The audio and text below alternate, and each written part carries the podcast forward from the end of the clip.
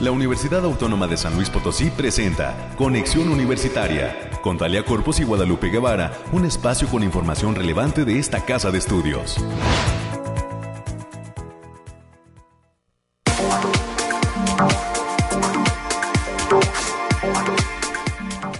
Es mañana de martes 15 de noviembre del año 2022. Bendita quincena, por favor, gaste sus recursos que tanto trabajo nos cuesta ganar, con mucha responsabilidad, ¿verdad? Ya viene el buen fin, ya viene la época de sembrina, ya empezaron las posadas en algunos lugares, han comenzado a realizarse estos festejos de sembrinos en espacios laborales principalmente y entre amigos. Así es que, pues seamos responsables en la erogación de nuestros recursos económicos para cerrar de una manera oportuna este 2022 que sí, cada vez más se acerca a ese momento en el que despidamos, despidamos el año.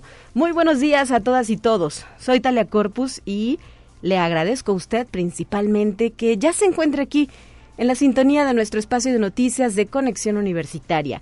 Les recuerdo que estamos al aire a lo largo de la siguiente hora y hasta las 10 de la mañana, preparados todo un equipo de profesionales para llevarle a usted información importante sobre lo que acontece dentro de nuestra institución, la Universidad Autónoma de San Luis Potosí, que tiene cobertura en las cuatro regiones del estado potosino y que será en el próximo mes de enero cuando arranque el proceso de admisión para eh, una nueva generación de estudiantes. Lo comento porque nos han llegado algunas preguntas e inquietudes de aspirantes a las redes sociales oficiales de la USLP. Y pues esa es la, la pregunta básica. ¿Cuándo me puedo inscribir? Bueno, por si usted sabe de algún joven estudiante eh, que va a egresar de la preparatoria, que ya salió, o algún adulto que no cuenta con una carrera dentro de nuestra institución, pues coméntenle que será en enero de 2023 cuando saquemos esta nueva convocatoria de ingreso. Así las cosas, le pido que se quede con nosotros porque tenemos invitados eh, especiales en esta ocasión, quienes nos van a dar a conocer información y temas de interés, asuntos relevantes sobre lo que acontece dentro de nuestra casa de estudios. Así es que eh, por ello le comento que la primera participación de esta mañana será con la maestra Claudia Espinosa Almaguer. Ella es maestra en política criminal por nuestra Casa de Estudios y además experta en atención a delitos de violencia contra las mujeres y grupos de situación de discriminación en México.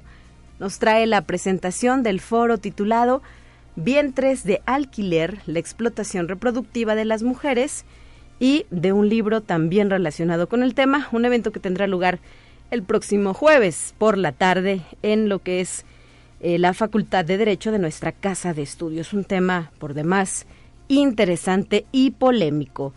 Para las 9.30 de la mañana, hoy estará con nosotros en la línea telefónica el doctor Jaime Sebastián F. Galán Jiménez, él es investigador de la Facultad de Psicología, y hace algunos días el COPOSIT dio a conocer que es el ganador del Premio Potosino 2022 de Ciencia, Tecnología e Innovación específicamente en la categoría de investigador joven del área de ciencias sociales y humanidades. Así es que, pues eh, tendremos información detallada y una entrevista donde nos compartirá sus impresiones alrededor de la obtención de este importante premio que pues eh, reconoce la trayectoria del investigador universitario.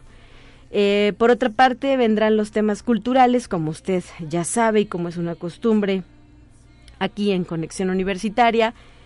Y para esta parte del programa estará con nosotros en cabina la licenciada Gloria Gallardo.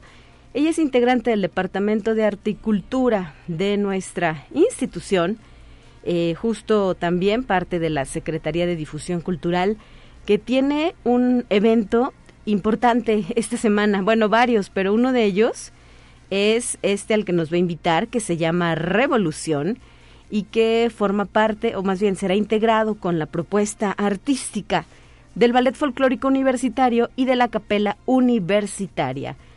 Esta semana tendremos Revolución, no se pierda los detalles, a las 9.45 de la mañana con Gloria Gallardo, aquí en cabina de Conexión Universitaria. Bueno, pues estas son las entrevistas y las secciones de costumbre que usted ya conoce. Le recuerdo que la línea de comunicación está abierta para recibir sus sugerencias y comentarios. Nos puede llamar al 444 826 1347 o 48 o también nos puede dejar un mensaje a través de sus redes de nuestras redes sociales oficiales. Nos encuentra en Conexión Universitaria UASLP, así nos puede encontrar en Facebook. Y eh, pues agradezco hoy el apoyo de nuestro equipo integrado por el productor, ingeniero Efraín Ochoa y Alonso, que está hoy en los controles técnicos. Muchas gracias por este respaldo. 9 de la mañana ya con 6 minutos. Vamos a iniciar.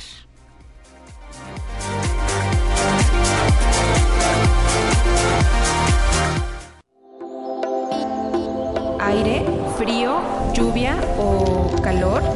Despeja tus dudas con el pronóstico del clima.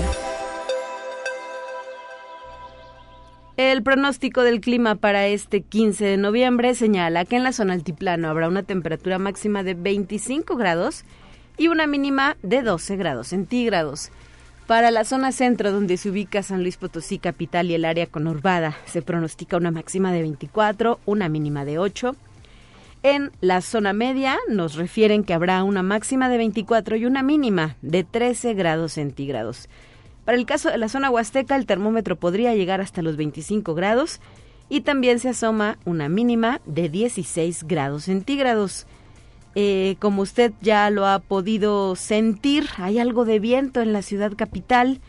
Eh, no olvide llevar su suéter, ¿verdad? Más vale, o un chaleco abrigador. Digo, más vale que a mediodía no lo quitemos, a estar pasando fríos. Y eh, pues em, esto también es parte del tránsito por territorio mexicano de un nuevo frente frío que ya se hace presente, el número 9, y que está afectando al norte del país. Así es que por favor tome sus previsiones. No olvide además que estamos eh, pues por iniciar, bueno, todavía faltan algunas semanas la época de sembrina, pero eh, pues hay que vacunarse. Ya se está reiterando este llamado a la población para que se vacune contra la influenza así como eh, pues algunas otras enfermedades. Hay que tener al día nuestras eh, cartillas de vacunación. 9 de la mañana ya con 8 minutos tenemos eh, lista una participación más aquí en Conexión Universitaria. Vamos a nuestra siguiente sección.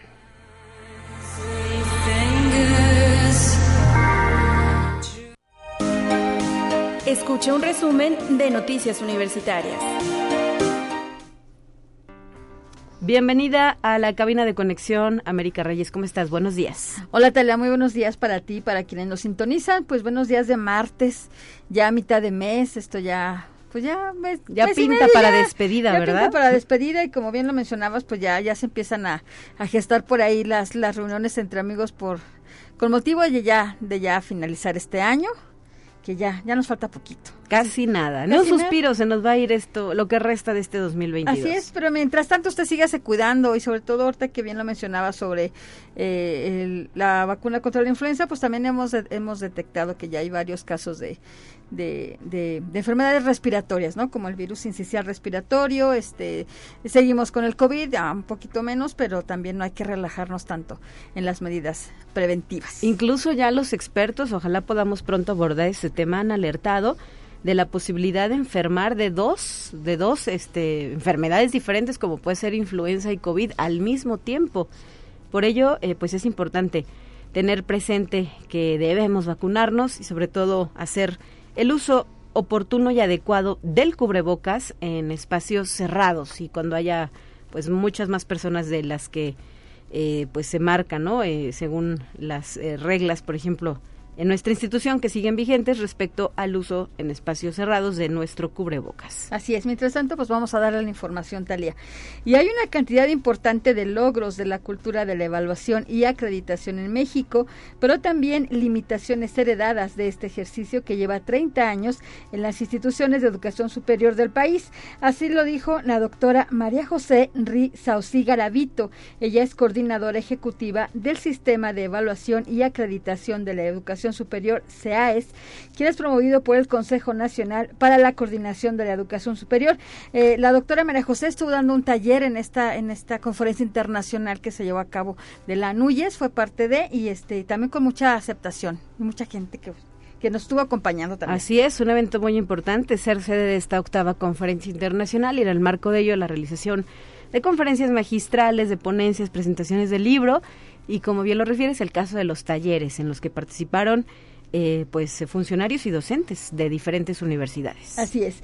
La Facultad del Hábitat de esta casa de estudios colaboró con Mujeres Artesanas TENEC dentro del taller Transferencia de Saberes y Experiencias de Autoconstrucción de Mobiliario de Exhibición y Venta, con integrantes de la red de mujeres artesanas, cocineras tradicionales y productoras del campo de la Huasteca Potosina, junto a estudiantes de la licenciatura en Diseño Industrial, específicamente del taller Diseño y Pensamiento Complejo, trabajaron en la creación de puntos de venta para la comercialización de sus productos y artesanías. Bien por esta vinculación que sigue dándose entre todos los espacios universitarios con la sociedad. Así es, los chicos aprenden, los estudiantes de la licenciatura y eh, por otra parte, pues las artesanas TENEC comparten esos saberes, ¿verdad? Ese conocimiento que han adquirido a lo largo de los años y de la práctica sobre el manejo de diferentes tipos de materiales. Sí, así que si usted por ahí ve un punto de venta y eso, compre, compre y no regate, por favor. Importante este punto. Sí, no regate, no regate, porque la verdad las cosas artesanales son hechas no solamente porque saben, sino que son hechas con el corazón y son, son y son cosas súper bien hechas. No son cosas en serie, pueden tener detalles, pequeñitos errores, pero es parte de que las cosas se hagan a mano, como se hacían antes. Ahora ya casi todo es industrializado. Así que, por favor, compre y no regate. Y hoy es la última función del ciclo de cine de terror asiático con la presentación de la película Gonjiam Hospital Maldito. La cita es a las 18.30 horas el auditorio Rafael Nieto Compeán. La entrada general es de 15 pesos y estudiantes e INAPAM en 10 pesos. Hay que recalcar que esta función es para mayores de 16 años, ha quedado que sí está medio... Sí dicen que sí da miedo, que sí da miedito, entonces este mejor, más vale. Y nada más tráigase su cubrebocas y llegue temprano, por favor. Y el Campus Valles va a llevar a cabo el próximo miércoles 16 de noviembre y al día de mañana la tercera Expo Jóvenes en la Investigación 2022, donde expondrán alumnos de los programas educativos de turismo sustentable, contador público y derecho. Acompañamos a los estudiantes en la presentación de sus proyectos. La cita es en la sala de exposiciones de la biblioteca de, aquella entidad académica, así que pues enhorabuena para esos alumnos también. Y también el día de mañana, a partir de las 9 de la mañana, en el auditorio Rogelio Jiménez de la Facultad de Ciencias Químicas, se va a presentar el simposio Aspectos moleculares aplicados al campo de la biología. La entrada es totalmente libre y la actividad comienza con la participación de la doctora Ixiel de la Cruz de la Luz Martínez, quien es presidenta de la Sociedad Latinoamericana de Genética Forense. También ya le recordamos, 9 de la mañana, entrada totalmente libre también, uso de cubrebocas, por favor y a la población en general, el Programa Institucional de Promoción a la Salud está invitando a la plática ¿Qué es el dispositivo intrauterino? Diu, Mirena y Kailena, la cual se va a llevar también el día de mañana, miércoles 16 de noviembre, en un horario de 10 a 11 horas. Esto va a ser en la sala de usos múltiples del Centro de Salud Universitario o ASLP. Allá en la zona universitaria lo puede ubicar perfectamente y la entrada es completamente libre. Y como ya lo comentabas, en un matito va a estar aquí Gloria Gallardo, pero hay que adelantar que el Ballet Folclórico Universitario y la Capela Universitaria van a presentar Revolución, quien a través de algunas composiciones musicales de gran popularidad durante la Revolución Mexicana se van a narrar, historias, anécdotas y hechos históricos sucedidos durante este movimiento social. Esto va a ser el, el próximo 17 de noviembre a las 19 horas en el patio del edificio central. La entrada, la entrada, como ya saben, es totalmente libre. Llegue temprano, por un, un momentito más, Gloria Gallardo nos estará dando todos los pormenores de esta invitación. Así es, América, una buena forma de recordar pues este periodo de nuestra historia nacional, la Revolución Mexicana, motivo por el cual hay que decirlo, falta todavía, pero el próximo lunes 21 no habrá actividad en la Universidad Autónoma de San Luis Potosí, así como en muchas otras instancias gubernamentales y laborales por ser un día feriado con motivo del aniversario de la Revolución Mexicana. Así es. Y también el próximo jueves 17 de noviembre se va a llevar a cabo en línea el taller Interculturalidad y Derechos Humanos que imparte la maestría en Derechos Humanos de la Facultad de Derecho de la UASLP, donde además se va a impartir la conferencia pensar en clave más igual el paradigma Milpa para propuesta como propuesta metodológica anticolonial del maestro Jesús Alberto Flores Martínez. El registro se realiza a través del correo alfonso mtz trevino arroba yahoo.com MX. Y también el jueves 17, el Centro de Documentación Histórica, licenciado Rafael Montejano Yaguiñaga, invita a la conferencia Rafael Montejano Yaguiñaga en la prensa potosina, que, van a estar, que va a estar a cargo del maestro Godofredo Arturo de la Fuente Briano. La cita también es el jueves 17, muchas actividades el jueves, a las 12 horas en sus instalaciones del centro que se localiza en la esquina de Arista y Damián Carmona. Esto aquí es en el centro histórico. La entrada también es completamente libre. Y también y el viernes 18 en la fecha límite hay que decir es un anuncio para los eh, para eh, alumnos de la Facultad de Derecho Recordarles que el viernes 18 es la fecha límite para inscribirse en el curso de titulación de la licenciatura en Derecho Invierno 2022 para todos aquellos y aquellas egresadas que aún no tienen su título en mano. Esa es la oportunidad de cerrar este ciclo. Para mayores informes pueden checar el Facebook Facultad de Derecho Abogado Ponciano Arriagaleja de la UASLP.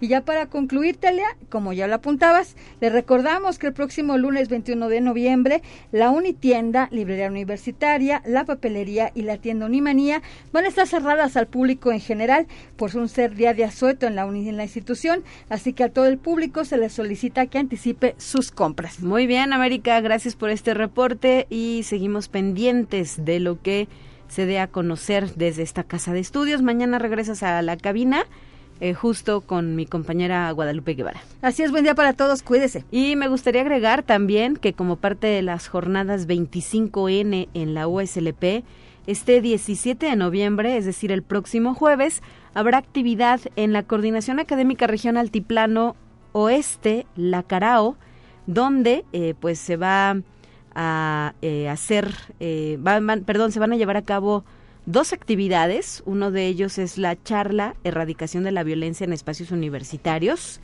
a las 10 de la mañana y a las 11 eh, la charla Derechos Universitarios de las Mujeres en la UASLP a cargo de personal adscrito a la Defensoría de Derechos Universitarios de nuestra Casa de Estudios que eh, pues justamente es la entidad que enarbola y articula estos esfuerzos durante el mes de noviembre alrededor de la conmemoración del 25MN por una UASLP libre de violencia.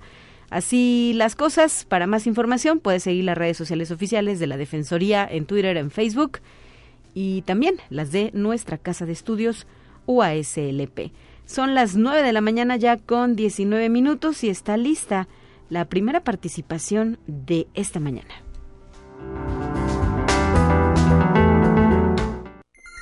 Te presentamos la entrevista del día. Y voy a ir a la línea telefónica donde ya se encuentra nuestra primera invitada de esta ocasión. Se trata de la maestra Claudia Espinosa Almaguer. Ella es experta en atención a delitos de violencia contra las mujeres y grupos en situación de discriminación en México. Y hoy nos trae la invitación y los detalles de este evento que está próximo a realizarse, el foro titulado Vientres de Alquiler la explotación reproductiva de las mujeres. ¿Cómo estás, maestra? Bienvenida a Conexión Universitaria. Muy buenos días.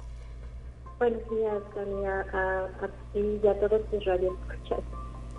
Gracias por estar con nosotros aquí eh, en la línea telefónica y platícanos cómo es que surge este proyecto del Foro Vientres de Alquiler. Mira, te comparto, esta discusión, este tema de los vientres de alquiler que se ha venido dando en México internacional y ha agarrado fuerza desde hace unos años. Maestra, perdóname, perdóname, es que no te escucho bien, no sé si sea la línea, si sea el aire, si sea el teléfono, así es que le quiero pedir el apoyo a la... A ver, mm, explícame algo para escucharte. ¿Me escuchas mejor ahí? Sí, te escucho mucho mejor porque estoy ya muy lejos. Ah, perdón. Sí. Eh, sí, bueno, eh, te contaba, este tema de los vientres de alquiler, Talía, está desde hace algunos años en la región y también en Europa a nivel internacional se ha estado discutiendo mucho. Recientemente eh, Cuba, Irlanda y ahora eh, Uruguay se han sumado a regularizar esta forma de explotación contra las mujeres y de, eh, pues también de le, es lesivo, digamos, para los derechos de niños y niñas. Entonces, el año pasado, la maestra Nuria González López, que es experta, es abogada feminista española eh, por los derechos de las mujeres, ella es de Barcelona y está ahorita actualmente es doctorante en Derecho Internacional.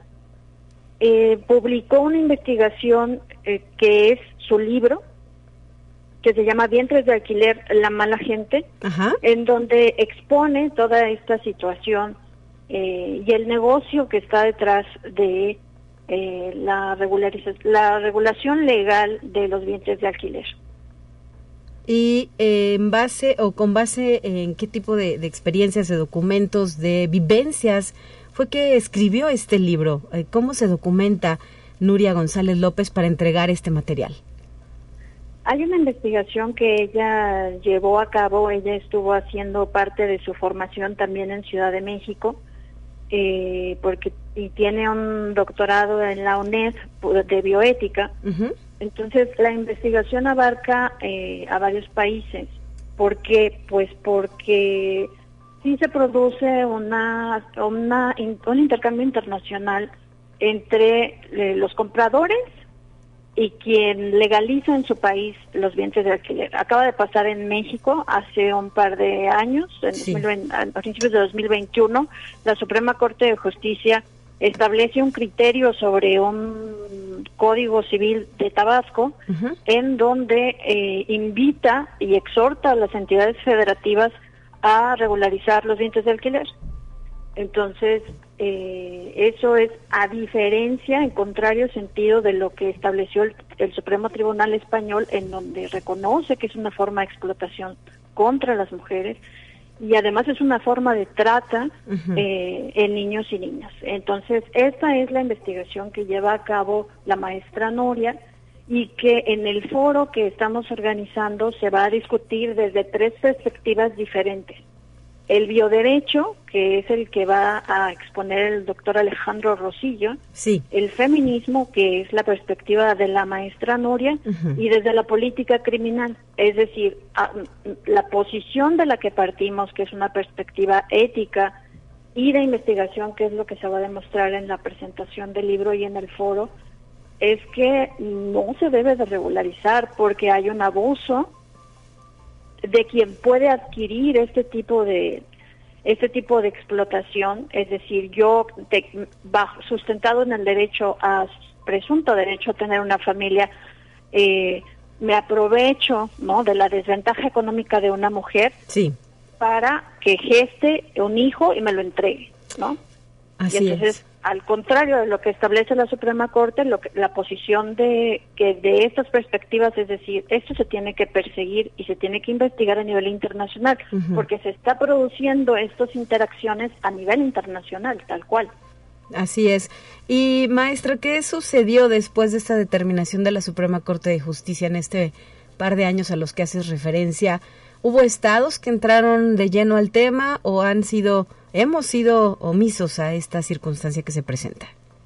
Ha habido una, un debate muy fuerte porque es, algunos abogados a nivel nacional argumentaron el, este derecho constitucional del artículo cuarto, pero no se, no se sostiene. O sea, no hay manera. Yo tengo derecho como ciudadano a tener una familia. A lo que no tengo derecho es a explotar a otra persona para conseguirlo. ¿Me explico? Sí, claro.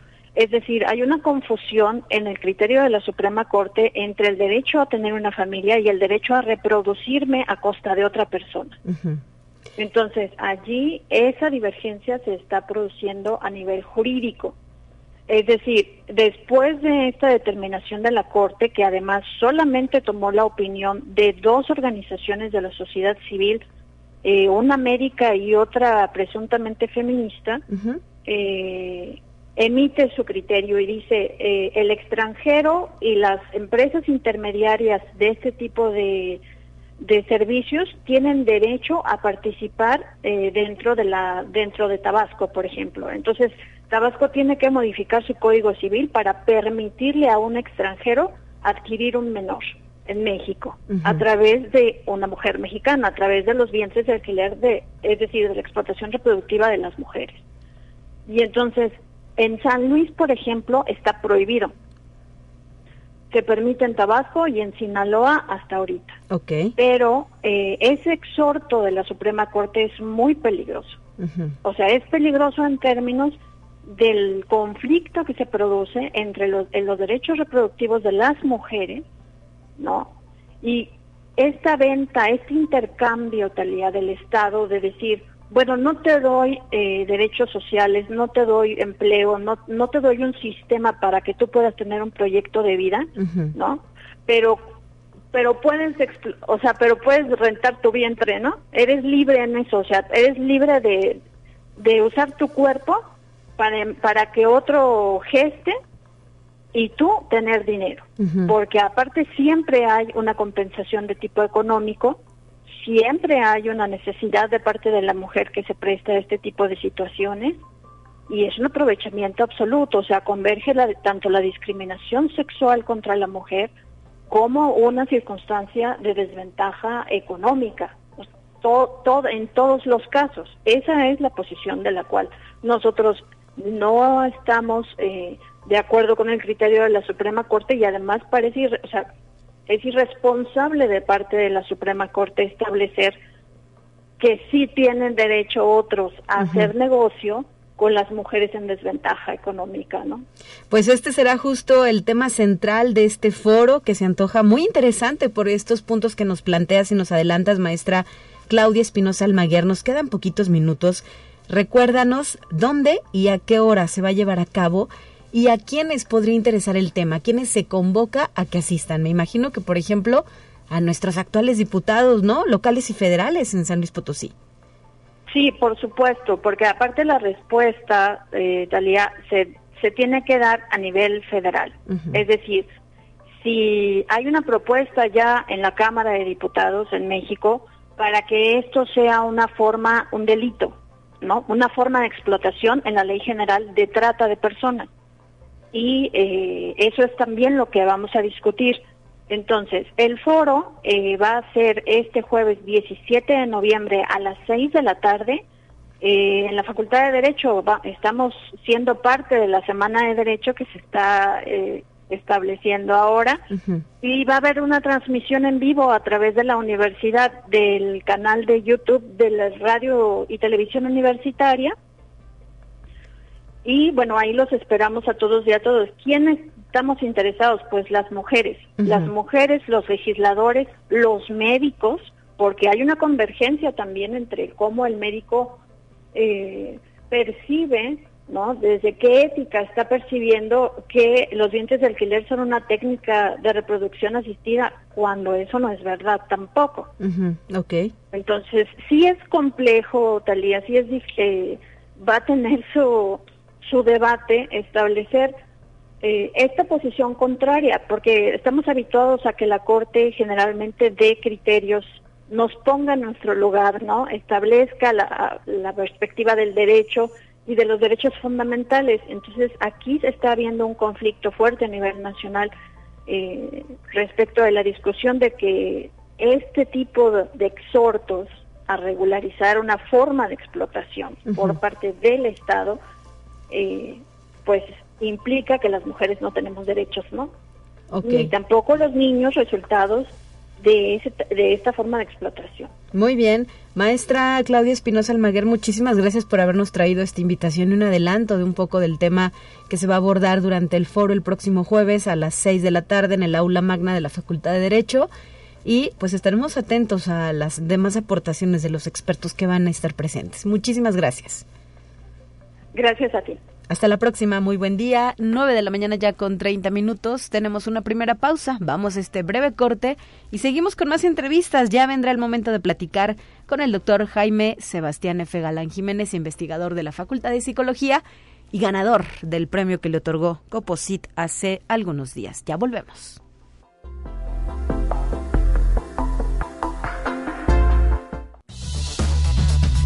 Vamos a una breve pausa. Acompáñanos.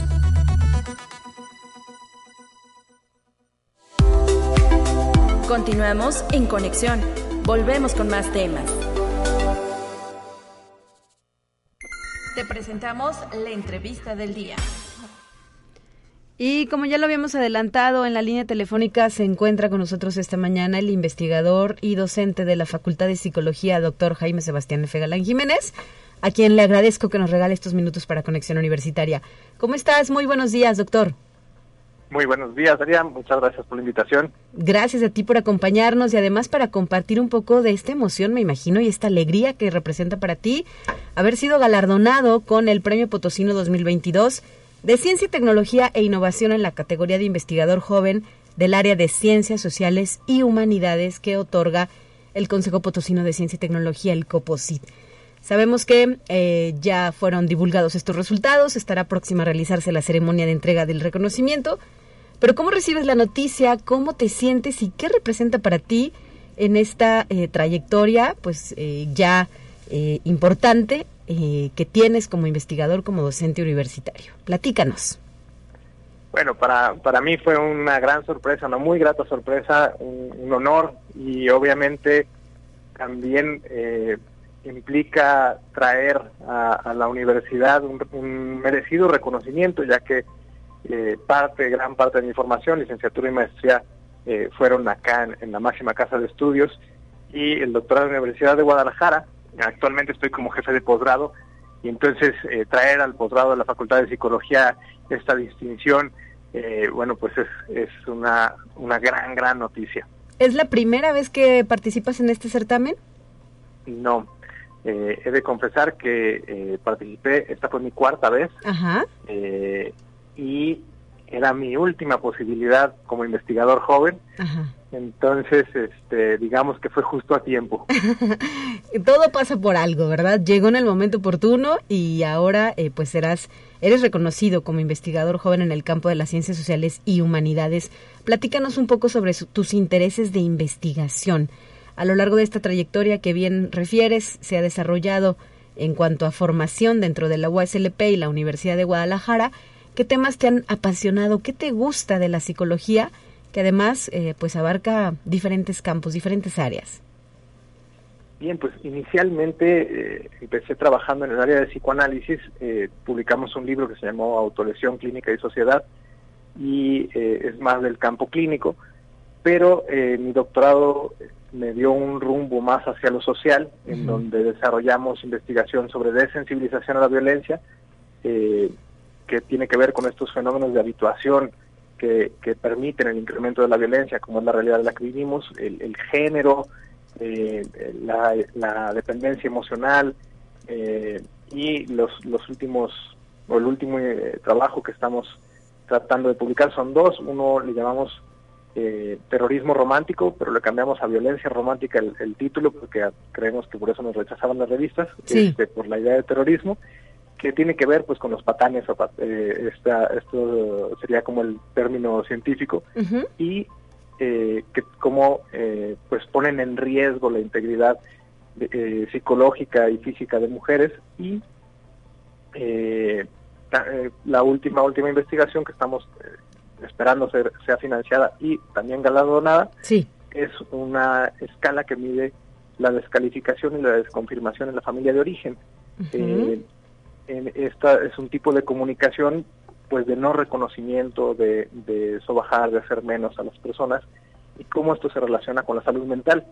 Eh, de cierta forma, en, su mayoría, eh, violencia o eh, formas de transgresión y la medición es lo que permea la obra, que es muy importante rescatar que en gran medida impulsando vocaciones desde temprana edad eh, han participado muchas eh, personas, inclusive de pregrado.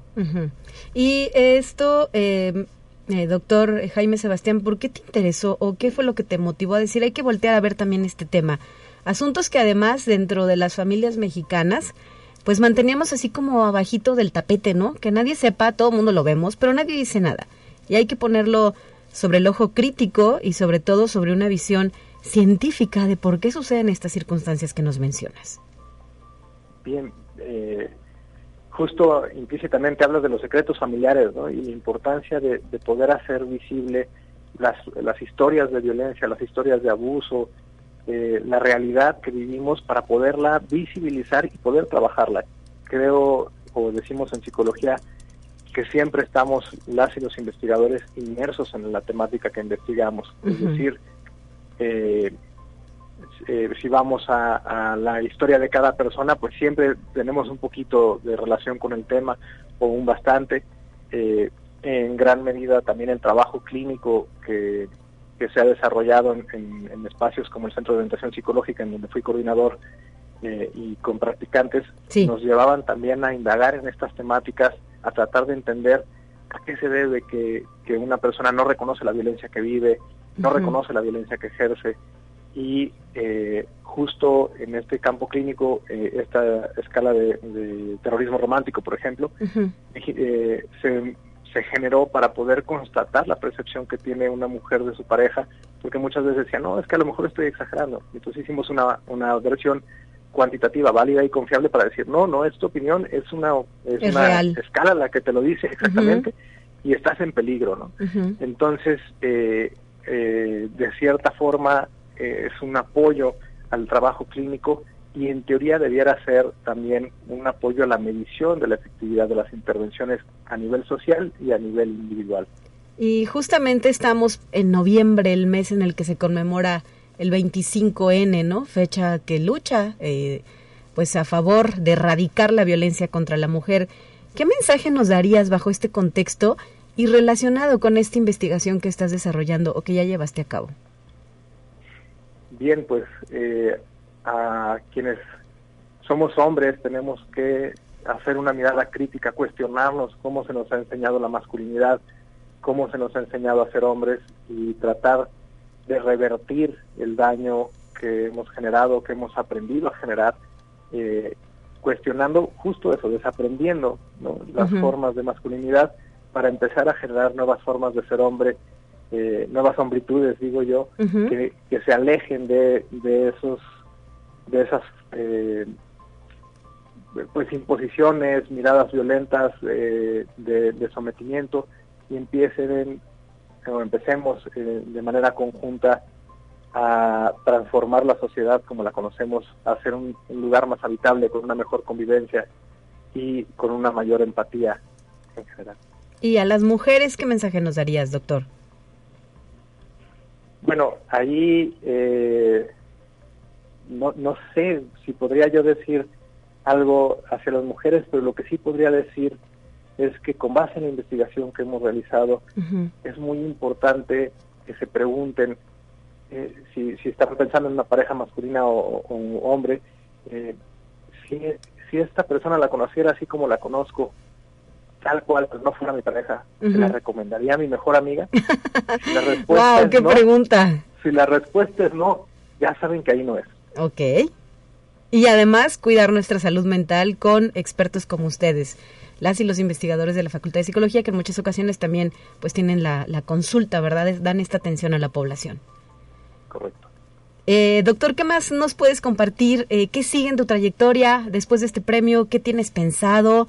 Seguir estudiando, seguir con nuevos proyectos. Sabemos que ahora, como lo referías, eres el, jefe del área de posgrado de la Facultad de Psicología.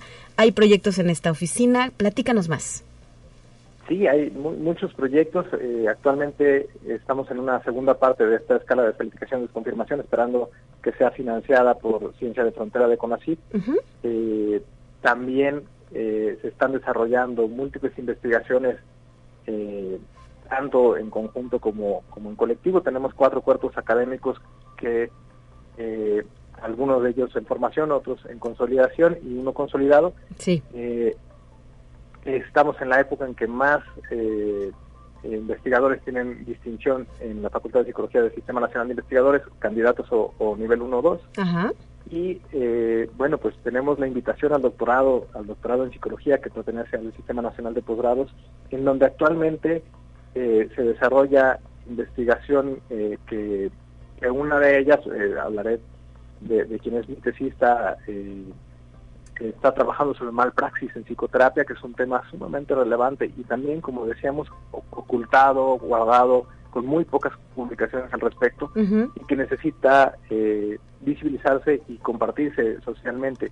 Sin embargo, el trabajo que se hace tanto en el área de educación, de psicología social, organizacional, eh, clínica, de la salud eh, y, la, y de psicopedagogía, tanto de la lengua como de las matemáticas, ha tenido cada vez más producción gracias a, la carrera de psicopedagogía, tanto como la de psicología que pertenecen a la facultad. Claro. Y, eh, y, por tanto eh, tenemos, creo, una época de gran productividad académica que no nos daríamos abasto para, para nombrar todo lo que hacen mis colegas.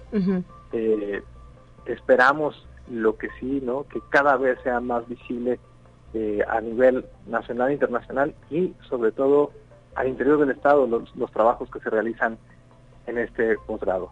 Perfecto, pues muchísimas gracias por habernos acompañado en esta ocasión de nueva cuenta. Felicidades por este reconocimiento, por este premio como investigador joven destacado de nuestra Facultad de Psicología y eh, pues enhorabuena, doctor. Muchísimas gracias, María.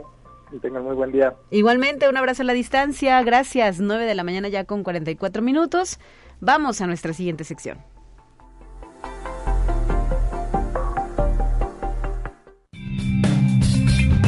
Entérate qué sucede en otras instituciones de educación superior de México. La zoonosis o enfermedades transmitidas de otras especies animales a los seres humanos demuestran la vulnerabilidad en la que nos encontramos cuando un microorganismo salta de una especie a la nuestra y también la necesidad de tener un abordaje nuevo para estudiar la salud de una manera integral considerando la humana, animal y ecosistémica como tres grandes partes de un sistema. De acuerdo con el investigador de la Facultad de Medicina Veterinaria y Zootecnia de la UNAM, Gerardo Susan Aspiri, quien alertó que solamente así se logrará un equilibrio que nos ayude a respetar a la fauna silvestre y prepararnos para afrontar la próxima zoonosis con estrategias más eficientes. Conexión Universitaria. La tolerancia no es una indulgencia ni es indiferencia, sino respeto y entendimiento de que las diferencias en cultura, formas de expresión y creencias nos enriquecen. Es decir, es un primer paso para construir la democracia. Así lo asegura el académico de la Facultad de Psicología de la UNAM, Claudio Arturo Sompanzi Miguel, con motivo del Día Internacional por la Tolerancia, que se conmemora el 16 de noviembre. Esta celebración fue instituida por la Organización de las Naciones Unidas en 1996, con el fin de buscar la comprensión mutua entre las culturas y los pueblos. Conexión Universitaria. A partir de hoy hasta el 17 de noviembre, la Universidad Autónoma de Chiapas, a través de la Coordinación General de Relaciones Interinstitucionales, lleva a cabo en línea las jornadas de internacionalización de la educación superior.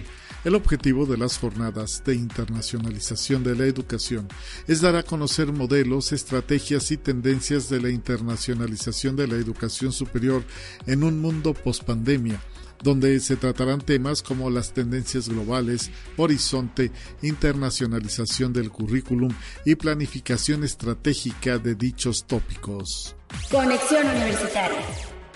La Facultad de Ciencias Químicas de la Universidad Autónoma de Coahuila convoca a egresados y profesionistas del área de las ciencias químicas como químico, químico industrial, químico farmacobiólogo, ingeniería química, bioquímica en materiales, entre otros, a cursar la maestría en ciencia y tecnología química.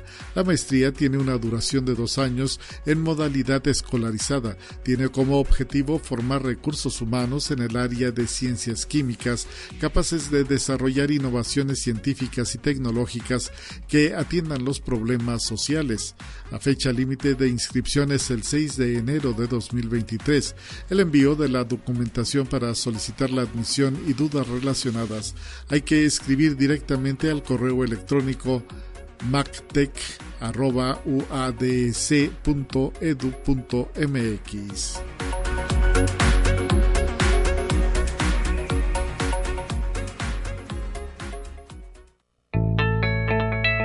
La UNI también es arte y cultura. Y desde el Departamento de Articultura de la UASLP, la licenciada Gloria Gallardo ya se encuentra en la línea telefónica, lista para esta participación, porque hay varios eventos en puerta y uno de ellos será el próximo jueves 17 de noviembre. Revolución. Ahí viene ya, ya se está cocinando. Gloria, danos los detalles. Muy buenos días. Hola, ¿qué tal? ¿Qué tal? Buenos días a todo el auditorio de Conexión Universitaria. Talia, buenos días. Oye, gracias, muchas gracias por el espacio.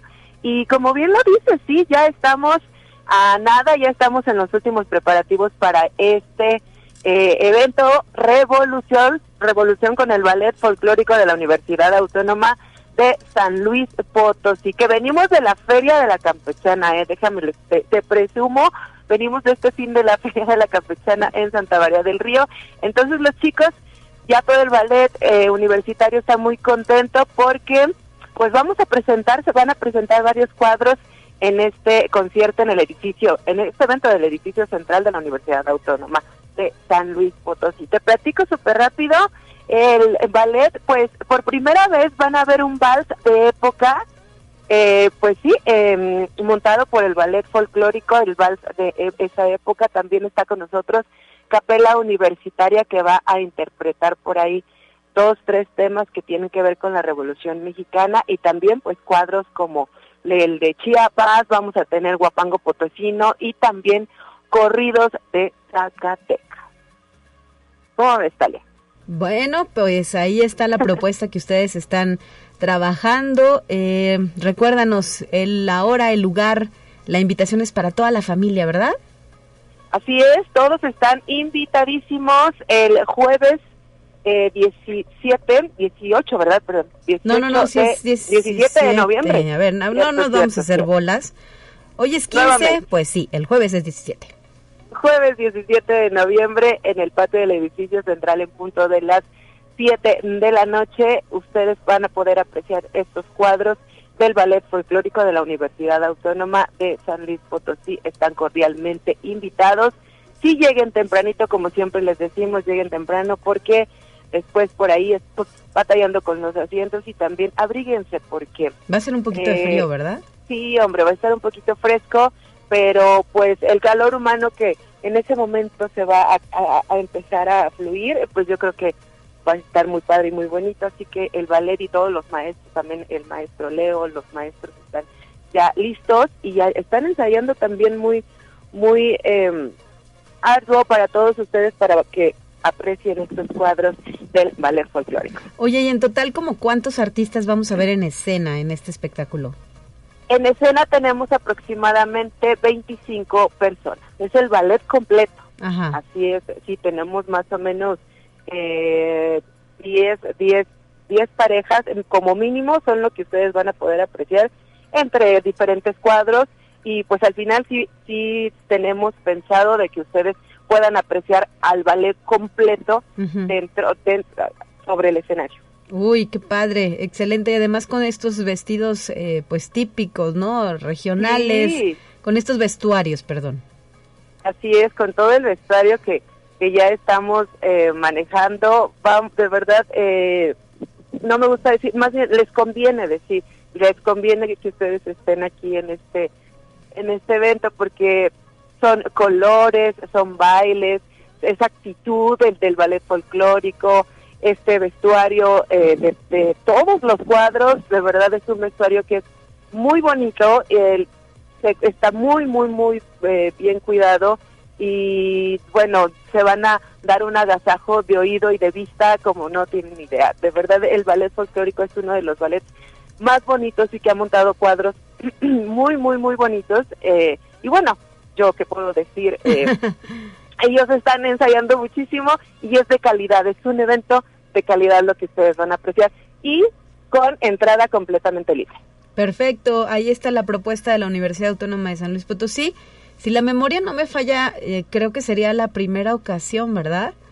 En la que se no, conjunta. ¿Esta es la segunda? Esta es la segunda. Fíjate que esto es la, la segunda, eh, el segundo evento que tenemos que tiene que ver con el tema de la revolución, pero es la primera vez que se une Capella Universitaria. Ándale, a eso me refería, a que se unen estos dos, eh, dos eh, grupos artísticos de la universidad. Sí, sí, sí, Capella no había estado haciendo por ahí eh, mancuerna con, con el ballet, pero esta es la primera vez y yo ya más o menos de lo que vi en un principio eh, me, está gustando, eh, me está gustando mucho, entonces eh, los invitamos, los invitamos a, a, vernos el jueves y para que puedan apreciar eh, cómo se montaron todos estos cuadros y también cómo se escuchan las voces bellísimas de la capela universitaria. Perfecto, pues muchísimas gracias Gloria por traernos esta invitación. Hay más que revisen las redes sociales del Departamento de Articultura, vienen algunas charlas también, lo recuerdo y las de la Secretaría de Difusión Cultural que tienen propuestas para los siguientes días. Así es, tenemos por ahí ya estamos prácticamente con los últimos eventos para cerrar el año y viene por ahí también la vendedora de fósforos con, con una nueva propuesta, también muy padre, en el edificio central. Entonces, eh, vayan checando las redes sociales, Cultura UASLP, como bien lo dijiste, Talia, y Arte y Cultura también para que chequen las charlas ya para finalizar en este noviembre hay charlas muy interesantes y como siempre les decimos, está libre para todos los que quieran, no nada más a la comunidad universitaria, sino al público en general. Así es, son eventos abiertos al público. Mañana, mañana es el turno de La Muerte Cuenta, este espectáculo que coordina la maestra Ana Neumann, un espectáculo además de mucha tradición dentro de nuestra universidad. La cita es a las 7 de la noche en el Centro Cultural Universitario Caja Real. Así es, también los espera por ahí Ana Neumann. Vamos a estar ahí también con él y ya después con ella y después nos vamos al día siguiente, ¿no? El jueves. Así es. Muchísimas gracias, Gloria, por esta información. Gracias. Gracias, Talia. Cuídense mucho y un saludo a tu auditorio. Saludos y excelente martes para ti. 9 de la mañana ya con 54 minutos. De esta forma llegamos al final de la emisión. Soy Talia Corpus y agradezco a usted el favor de la sintonía. Si ya está desayunando, muy buen provecho. Si ya lo hizo, espero que tenga un grandioso martes. Mañana, de regreso en estos micrófonos, Guadalupe Guevara con más. Y pues en mi caso, el próximo jueves estamos de vuelta aquí en Conexión Universitaria. Un gran día para todas y todos.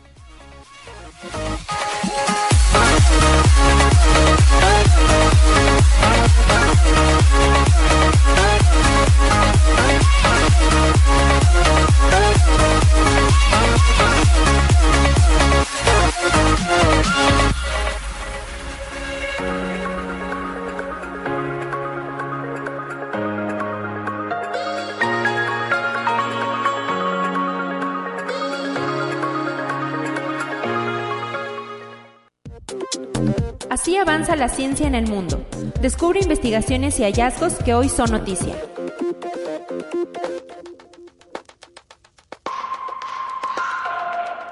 La grave enfermedad de un oso panda gigante del sur de Taipei ha logrado que China y Taiwán unan esfuerzos para tratar de curar al animal, que fue un día símbolo del acercamiento entre los dos países.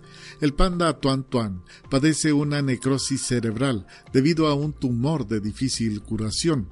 En agosto de este año comenzó a mostrar síntomas de malestar como torpeza al caminar y ataques epilépticos. El animal tiene 18 años, aunque los panas criados en cautiverio pueden llegar a los 30 años. Conexión Universitaria las emisiones de CO2 derivadas del consumo de energías fósiles, petróleo, gas y carbón, alcanzarán un nuevo récord en 2022, según un estudio publicado durante la COP27 de Egipto. Las emisiones, incluyendo las procedentes de la deforestación, alcanzarán 40.600 millones de toneladas, justo por debajo del nivel récord de 2019, según las primeras proyecciones publicadas para este año 2022 por los científicos del proyecto Global Carbón.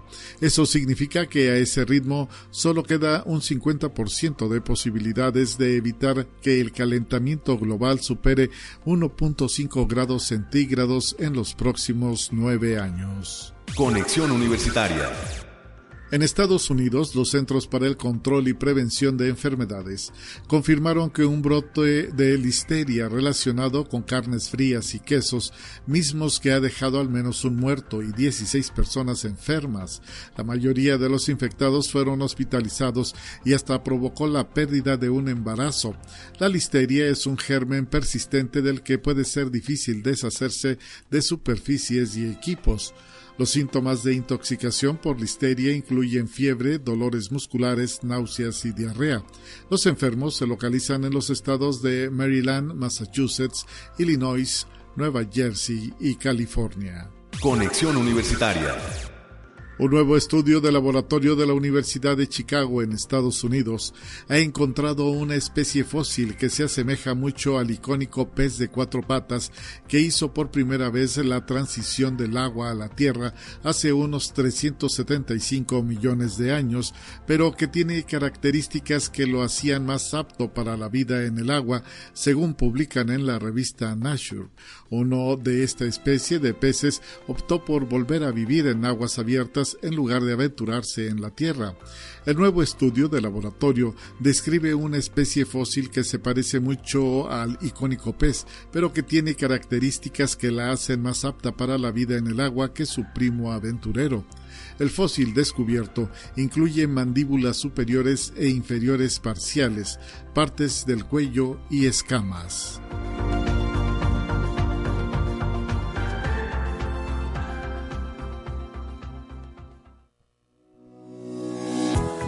La Universidad Autónoma de San Luis Potosí presentó Conexión Universitaria con Talia Corpus y Guadalupe Guevara.